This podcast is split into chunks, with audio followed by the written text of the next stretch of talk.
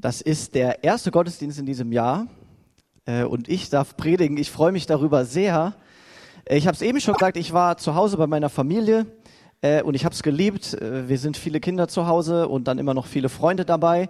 Und es war sehr laut und schön. Und jetzt bin ich seit dem 2. Januar aber wieder hier und es ist sehr anders. Ich wohne ja alleine da in meiner Wohnung. Meine Schwester ist gerade auch nicht da, die ja sonst bei mir wohnt zurzeit. Und das ist voll die Umstellung. Äh, und trotzdem genieße ich es auch hier. Aber ich habe es zu Hause sehr genossen. Wir haben recht ruhig gefeiert. Auch Silvester äh, haben wir einfach so einen Kreis der Familie. Leni kam dann äh, dazu noch. Äh, ein Kumpel von mir war dabei. Haben wir ganz ruhig Silvester gefeiert. Und jetzt haben wir einfach schon 2020. Und ich weiß nicht, ob du das noch kennst aus deiner Schulzeit äh, oder vielleicht gehst du selber ja sogar noch zur Schule. Immer wenn sich das Datum ändert, also die Jahreszahl, äh, man muss ja oben in sein Heft oben rechts die Jahreszahl immer hinschreiben, also so das Datum, und dann verschreibt man sich immer. Ja, ich weiß nicht, kennst du das? Dann darfst du dich einmal melden. Ja, viele hier. Ich gehe nicht mehr zur Schule, aber ich schreibe Tagebuch. Äh, und ich habe bemerkt, jetzt die Tage, auch heute Morgen noch, habe ich es wieder falsch hingeschrieben. So, ne? Und es dauert immer eine Zeit lang, ein paar Wochen, bis man sich das äh, angewöhnt hat in seinem Kopf. Vor allem, weil dieses Jahr sich nicht nur eine Zahl ändert, sondern zwei Zahlen weil wir nicht nur einen Jahreswechsel haben, sondern einen Jahrzehntewechsel. Das heißt, wir müssen zwei Zahlen auf einmal neu schreiben. Ein neues Jahrzehnt. Ja, das hört sich ganz schön groß an. Ich will mal fragen, in die Gemeinde hinein, gibt es jemanden von euch, der sich für das neue Jahr oder vielleicht auch für das neue Jahrzehnt Vorsätze genommen hat?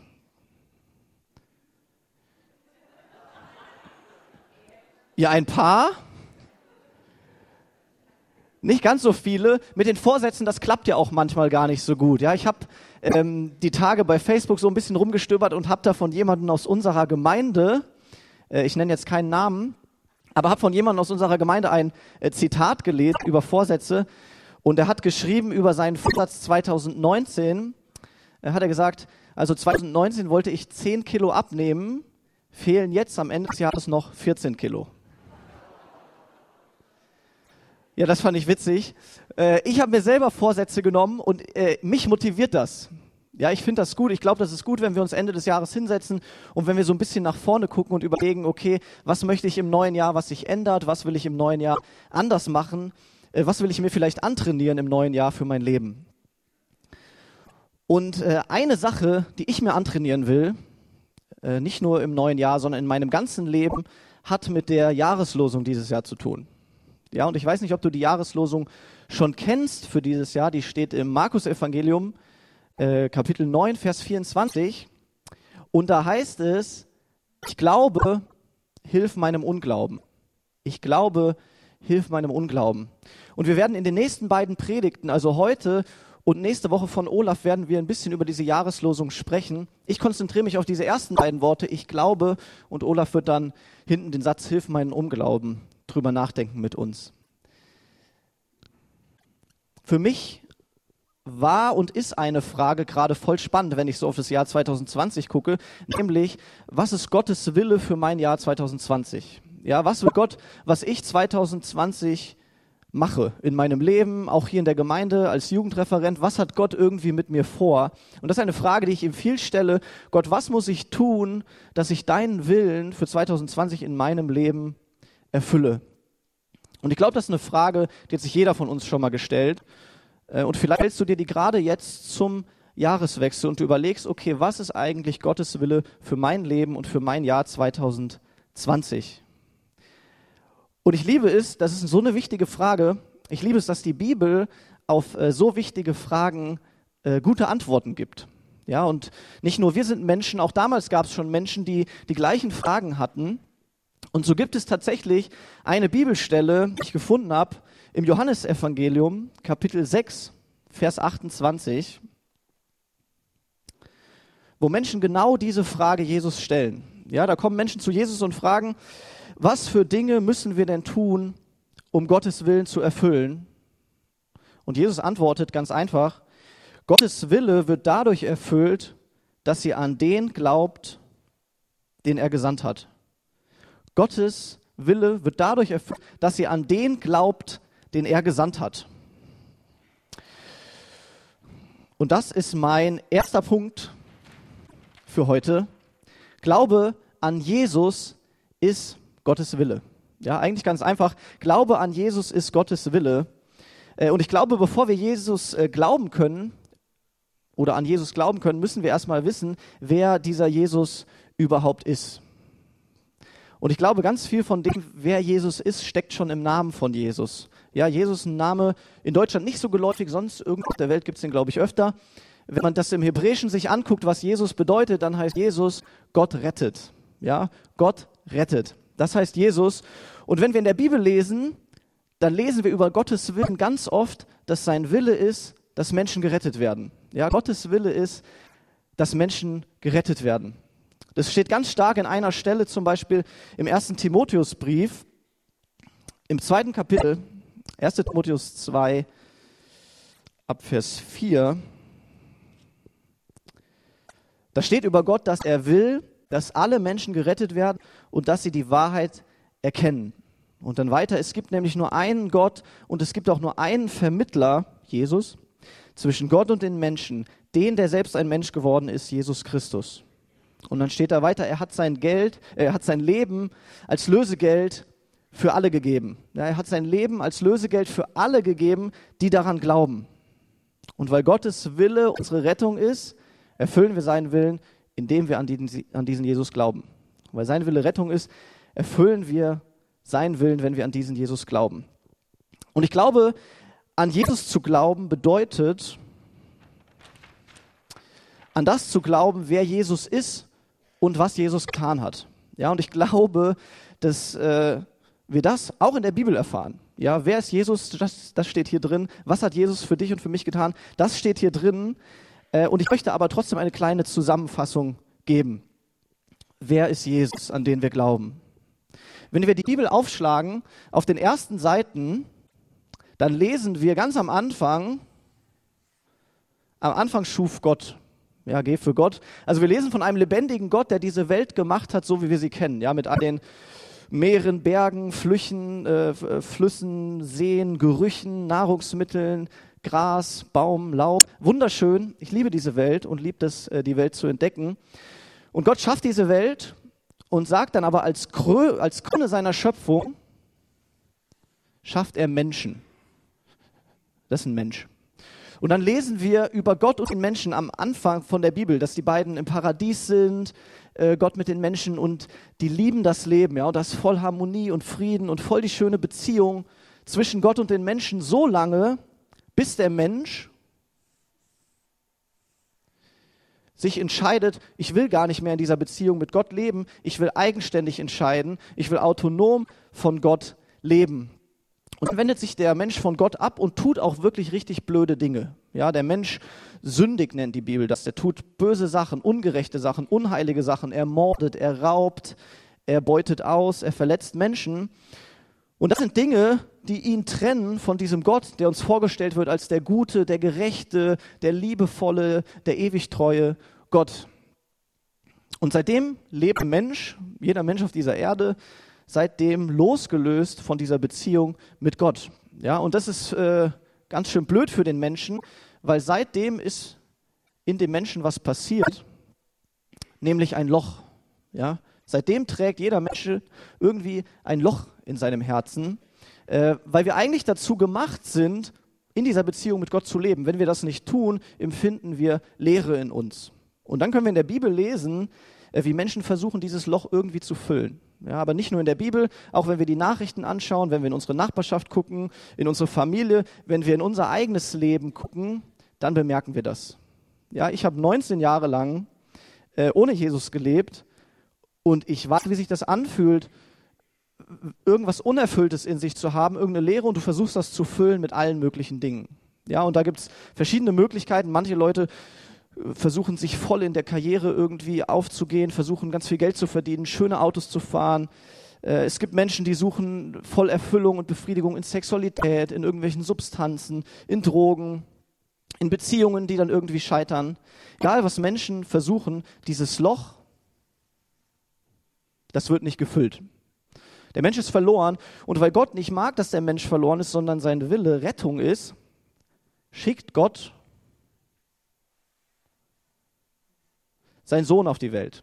Ja, Jesus Christus, von dem lesen wir dann vor allem im zweiten Teil der Bibel, im Neuen Testament. Jesus kommt auf diese Welt, Gott wird Mensch und lebt dort als perfekter Mensch, ohne Schuld, ohne Sünde in einer Welt, die echt kaputt ist. Lebt ein gutes Leben und bietet uns an, all diese Schuld, die wir auf uns geladen haben, die uns von Gott, Gott trennt, all diese Verletzungen in unserem Herz, bietet er an wegzunehmen, wenn wir an ihn glauben. Ja, steht zum Beispiel in Johannes 3, Vers 16, Gott liebt die Welt so sehr, dass er seinen Sohn gibt, damit jeder, der an den Sohn glaubt, gerettet wird, nicht verloren geht, sondern ewiges Leben hat.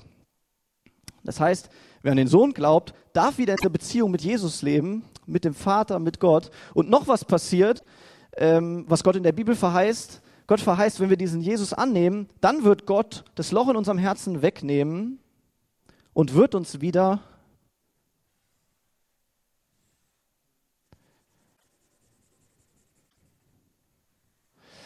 ein gesundes Herz geben. Ja, wird uns wieder ein fleischernes Herz geben. Äh, und wir dürfen mit Gott zusammenleben.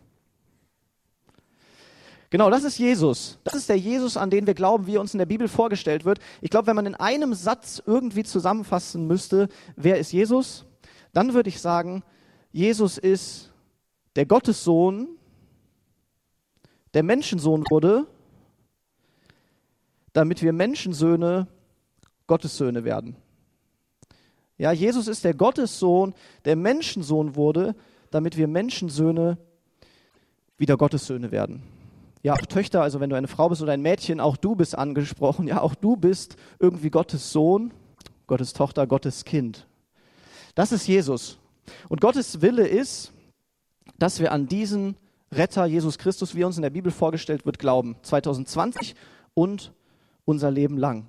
Das heißt, wenn du heute hier bist und du glaubst schon an Jesus Christus als deinen Retter, dann Halleluja, dann erfüllst du schon so viel, was Gott für dein Leben vorgesehen hat und warum er dich auf diese Welt geschickt hat. Aber, und das ist mein zweiter Punkt, Glaube ist nicht gleich Glaube. Glaube ist nicht gleich Glaube. Ja, das Wort Glaube ist ein Wort, was voll viel bedeutet und irgendwie auch nichts. Ja, irgendwie jeder Mensch glaubt irgendwas. Nicht nur wir Christen oder nicht nur wir Hoffnungskirche Härten glauben, sondern jeder Mensch glaubt etwas. Selbst ein Atheist, also ein Mensch, der sagt, es gibt keinen Gott und Glaube ist eher was für schwache Menschen, auch dieser Atheist glaubt etwas. Ja, wenn ein Atheist zum Beispiel in ein Flugzeug steigt, dann glaubt der Atheist, dass der Mensch, der vorne im Cockpit sitzt, ein Pilot ist und dass er ihn sicher ans Ziel bringen wird, ohne dass er das irgendwie überprüft. Wenn ich äh, morgens in die Hoffnungskirche komme und mich auf einen Stuhl setze, dann glaube ich daran, dass dieser Stuhl mich halten wird, ohne dass ich das vorher irgendwie ausprobiert habe. Wenn ich nach Hause komme, in meine Wohnung und meine Schwester hat gekocht, dann glaube ich, dass das Essen gesund und nicht vergiftet und lecker ist und esse davon, ohne das vorher irgendwie zu untersuchen. Glauben tun wir also im Laufe eines Tages schön viel. Und auch in der Bibel ist Glaube ein Wort, was richtig oft vorkommt und ganz vielfältig gebraucht wird. Äh, eine Stelle zum Beispiel über Glaube im Jakobusbrief, da schreibt Jakobus an äh, Menschen, die sagen, dass sie glauben, ja, also Menschen, die glauben, aber in deren Leben der Glaube keinen Unterschied macht. Der Glaube bleibt also in deren Leben irgendwie ein Lippenbekenntnis. Die bekennen das so mit dem Mund, aber in ihrem Herzen macht das keinen Unterschied. Und an diese Menschen schreibt Jakobus in Jakobus 2, Vers 19, du glaubst, dass es nur einen Gott gibt, schön und gut, aber auch die Dämonen glauben das und sie zittern. Ja? Also irgendwie die Dämonen auch glauben, dass es einen Gott gibt. Die Dämonen glauben an Jesus und trotzdem zittern sie und haben Angst. Eine andere Stelle, die ich auch voll spannend finde, steht im Markus-Evangelium in Kapitel 5. Da ist Jesus äh, gerade über den See Genezareth gefahren mit dem Boot und steigt dann aus und begegnet einem Mann, der besessen ist von einem Dämon. Ja? Und dann kommt er, äh, geht da so ins Land rein, der Jesus, begegnet er diesem Mann. Und dann steht er in Vers 6, kaum hatte dieser Mann Jesus von weitem erblickt, kam er herbeigerannt und warf sich vor ihm auf die Knie. Und er schrie, also der Dämon aus ihm schreit, was willst du von mir, Jesus, Sohn Gottes des Allerhöchsten? Was willst du von mir, Jesus, Sohn Gottes des Allerhöchsten. Die Dämonen glauben und wissen, dass Jesus der Sohn Gottes des Allerhöchsten ist, aber sie nehmen das nicht für sich an. Ja, sie, sie kennen diese Wahrheit und halten das für wahr, einfach weil es die Wahrheit ist. Sie wissen das, aber trotzdem wollen sie sich diesem Jesus nicht unterstellen, sondern entscheiden sich für das Böse, entscheiden sich gegen Jesus. Für sie ist dieses Wort Glauben also letztlich nur ein Fürwahrhalten, nur ein mit dem Verstand begreifen, okay, ja, Jesus ist vielleicht der Sohn Gottes, aber in ihrem Herzen macht das keinen Unterschied. Und ich habe mich gefragt in der Vorbereitung, ob es nicht in meinem Leben auch manchmal so ist äh, oder in unserem Leben, dass wir Wahrheiten hören über Jesus als unseren Retter, aber dass das irgendwie nur so eine Wahrheit ist, die in unserem Kopf ist. Ja, wenn du zum Beispiel hier sonntags morgens in den Gottesdienst kommst und du hörst Predigten und du hörst Lobpreislieder und du hörst so viel über diesen Jesus und du sagst dazu, ja, das stimmt, glaube ich. Ja, Jesus ist der Sohn Gottes, das ist schon alles. Aber wenn du dann nach Hause gehst, ist es irgendwie wie vergessen und ab dem Montag versuchst du wieder ein eigenständiges, autonomes, unabhängiges Leben zu führen und dich selber irgendwie durchzuboxen. Und irgendwie wirst du wieder Mittelpunkt in deinem Leben. Irgendwie bestimmst du wieder, wo es lang geht. Irgendwie bestimmst du, was als nächstes dran ist. Aber wenn Jesus sagt, glaubt an mich, dann meint er mehr als ein Lippkenntnis dann meint er mehr, als dass wir ein Glaubensbekenntnis aufsagen können. Dann meint er mehr, als dass wir ein Glaubensbekenntnis bejahen. Dann meint er mehr, als dass wir nur Wahrheiten kennen und irgendwie das bejahen. Glaub an mich, dann heißt das, äh, vertraue mir. Ja, vertraue mir und verlass dich komplett auf mich. Und das ist mein dritter Punkt. Glaube heißt Vertrauen.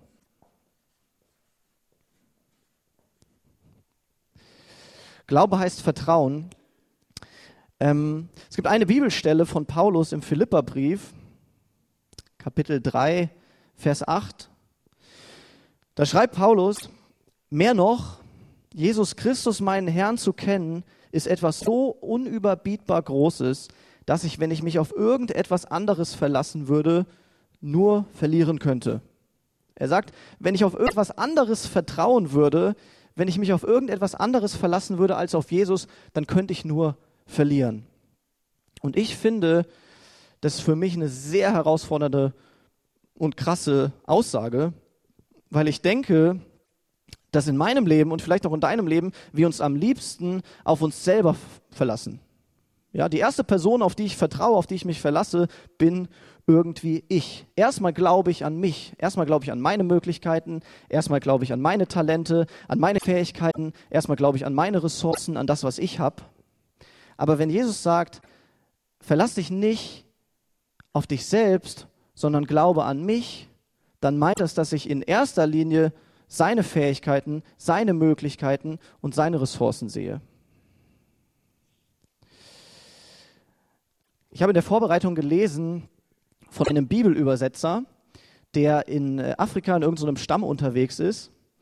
Und dort hat er die schwierige Aufgabe, die Bibel zu übersetzen. Und äh, er hapert so an einem Wort. Er soll nämlich das Wort Glaube übersetzen.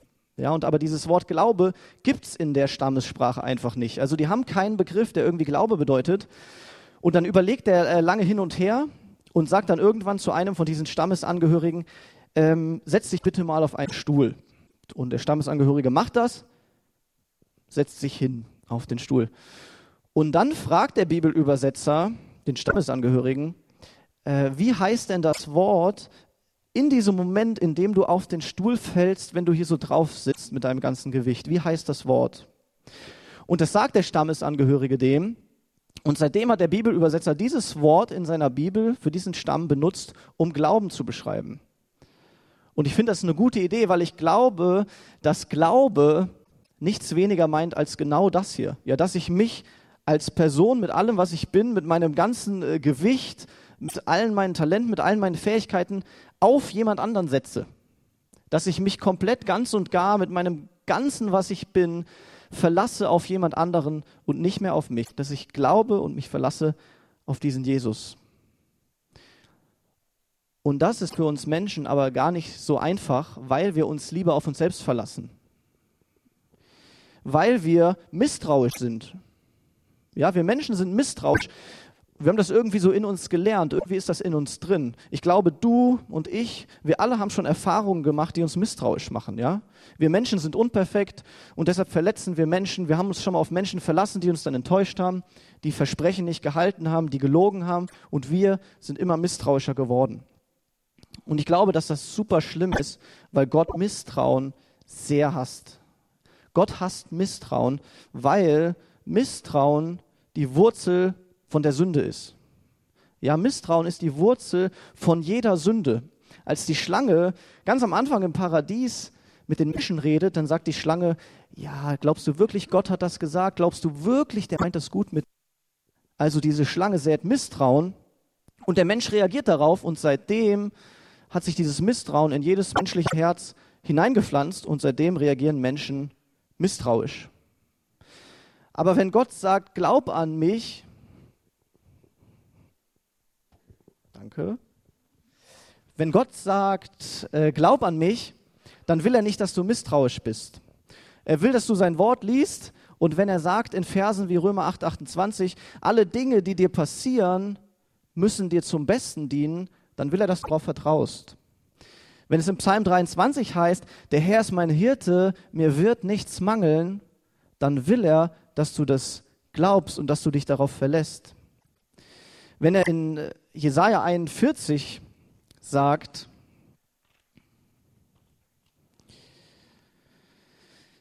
Fürchte dich nicht, denn ich bin bei dir. Sei nicht ängstlich, denn ich bin dein Gott. Ich stärke dich, ich helfe dir auch. Ja, ich erhalte dich durch die rechte Hand meiner Gerechtigkeit. Will er, dass du damit rechnest, dass er bei dir ist und dass er deine Stärke ist und dass er dich hält. Und ich weiß nicht, wie es dir geht, wenn du das hörst und wenn du jetzt aufs Jahr 2020 guckst und nachdenkst, äh, wie es dann mit deinem Vertrauen auf Jesus irgendwie aussieht. Aber ich möchte uns äh, eine Minute geben, in der wir einfach mal miteinander ruhig werden und du darfst gern deine Augen zumachen und du darfst über diese Dinge nachdenken, die so in den nächsten Wochen und Monaten anstehen. Ja, vielleicht die Dinge, auf die du dich freust, aber auch die, vor denen du Angst hast, die Dinge, die dir Bauchschmerzen machen. Lass uns eine Minute Zeit nehmen und einfach auf das hören, was so in unsere Gedanken kommt.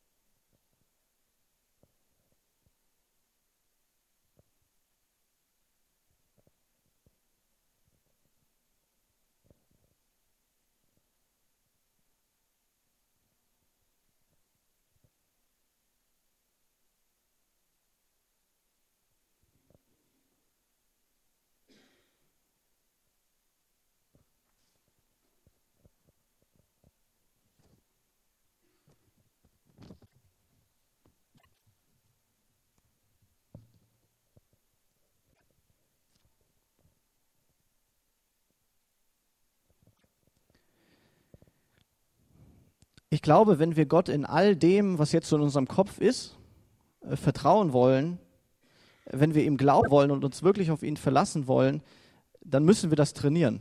Ja, dann müssen wir das 2020 trainieren. Wenn ich äh, sonst etwas in meinem Leben trainieren will, zum Beispiel sportlicher werden will, äh, dann ist es ganz normal, dann weiß jeder Mensch, okay, wenn ich täglich Sport mache, wenn ich täglich spazieren gehe, dann wird mein Körper stärker und ich werde gesünder.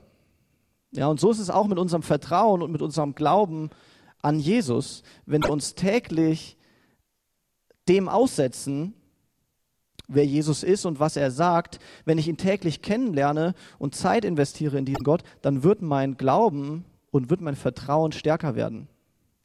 Und ich wünsche mir das so sehr für uns als Gemeinde und auch für mein Leben, dass 2020 ein Jahr ist, in dem unser Glauben und unser Vertrauen wächst. Ja, dass wenn wir zurückgucken, jetzt auf den 5. Januar, dass wir sagen, krass, mein Glaube ist gewachsen, mein Vertrauen auf den Herrn Jesus ist gewachsen. Und deshalb, so fromm das klingt, wünsche ich mir für 2020, dass wir die Bibel lesen. Und äh, ich weiß nicht, ob du dich am Anfang gemeldet hast bei den Vorsätzen oder nicht wenn du noch überlegst, dir Vorsätze zu nehmen, dann nimm dir die Bibel als Vorsatz. Ja, lies ein Kapitel Bibel am Tag, jeden Tag, steh halt zehn Minuten früher auf und lies die Bibel, weil wir darin Gott kennenlernen und deshalb in unserem Glauben wachsen. Und vielleicht für ähm, Leute von euch, die richtig gerne Sachen auswendig lernen, noch ein Tipp von mir. Ich habe für äh, mich dieses Jahr als Vorsatz, dass ich Bibelstellen auswendig lernen will. Ich habe so eine gewisse Anzahl, die ich irgendwie versuche auswendig zu lernen.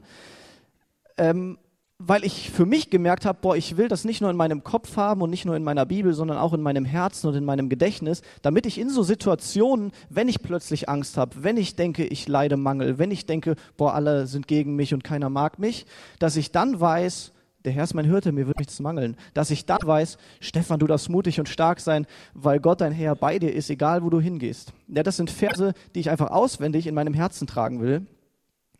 Und ähm, wenn das vielleicht was für dich ist, dann äh, habe ich was ziemlich Cooles. Ich habe auf meinem Handy eine ziemlich coole App entdeckt, mit der es super viel Spaß macht, Bibelverse auswendig zu lernen. Und äh, wenn das dir auf dem Herzen liegt, du darfst gerne auch da nach dem Gottesdienst zu mir kommen und dann zeige ich dir diese App äh, und zeige dir vielleicht auch coole Bibelverse. Ich glaube, dass für jeden von uns, ganz egal, ob wir das jetzt machen oder nicht, ich glaube, dass Gott 2020 ein richtig cooles Jahr für uns bereithält. Und ich glaube, dass es ihn sehr ehrt, wenn wir jetzt gemeinsam am ersten Gottesdienst in diesem Jahr sagen, Gott, egal was kommt, wir wollen in diesem Jahr lernen, dir mehr zu vertrauen. Wir wollen in diesem Jahr lernen, dir mehr zu glauben, weil es dein Wille ist und weil wir dir vertrauen wollen. Wir wollen nicht nur Wahrheiten in unserem Kopf sammeln, wir wollen nicht nur sonntags von dir hören, sondern wir wollen in unserem Alltag, mit unserem ganzen Leben, mit unserem ganzen Herzen dir vertrauen und auf dich bauen. Ich möchte noch mit uns beten und ihr dürft sehr gerne dazu aufstehen.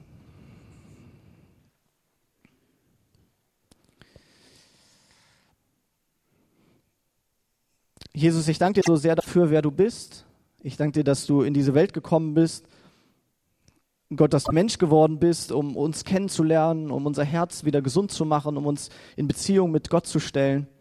Äh, und wir wollen dir vertrauen. Ich danke dir, dass du der Gott bist, der diese Welt geschaffen hat, dem alles gehört, jede Ölquelle, jedes Meer, jedes Auto, jedes Haus. Und ich danke dir, dass wir deshalb keine Angst haben brauchen, weil du bei uns bist. Wir werden keinen Mangel leiden, weil du unser Hirte bist. Wir müssen keine Angst haben, wenn du für uns bist und wenn du gut bist. Gott, ich bete, dass diese Wahrheiten in unserem Herzen 2020 Realität werden und dass wir uns wirklich daran festhalten ich danke dir, dass du geduldig mit uns bist und dass du uns sehr liebst, aber ich wünsche mir so sehr für mein und für unser Leben als Gemeinde, lass uns glauben, lass uns glauben und Vertrauen lernen dieses Jahr. Wir lieben dich. Amen.